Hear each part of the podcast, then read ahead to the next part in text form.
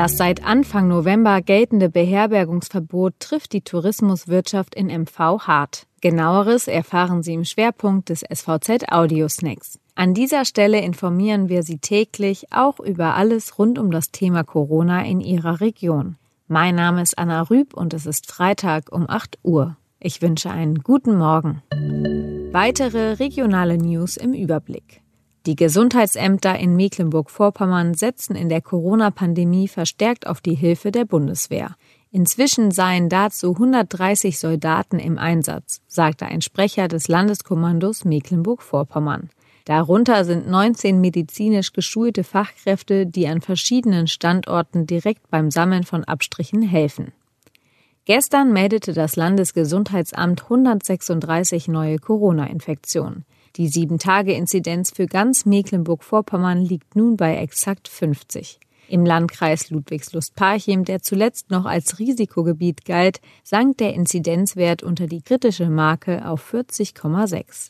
Schwerin hingegen ist mit einem Wert von aktuell 74,2 noch Risikogebiet. Dennoch will die Stadtverwaltung weiter am Weihnachtsmarkt der Landeshauptstadt festhalten. Der Weihnachtsmarkt kann im November nicht wie geplant eröffnet werden. Die Stadt möchte ihn aber zum gegenwärtigen Zeitpunkt noch nicht komplett absagen, sagt Stadtsprecherin Michaela Christen.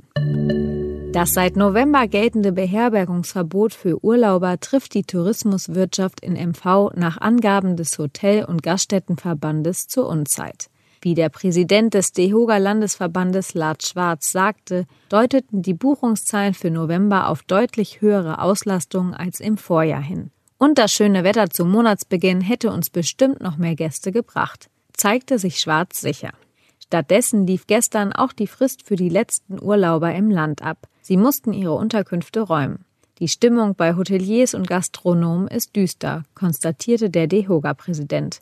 Dies sei nicht nur auf die Zwangsschließung zurückzuführen, sondern vor allem auf die bestehenden Unsicherheiten. Zwar seien die Einschränkungen bis Ende November befristet, doch sei nicht sicher, wie es danach weitergehe.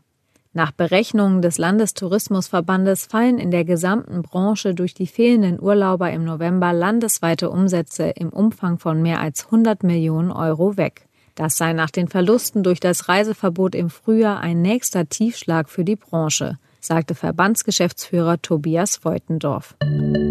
Das war der SVZ Audiosnack. Weitere Nachrichten lesen und hören Sie auf svz.de slash audiosnack.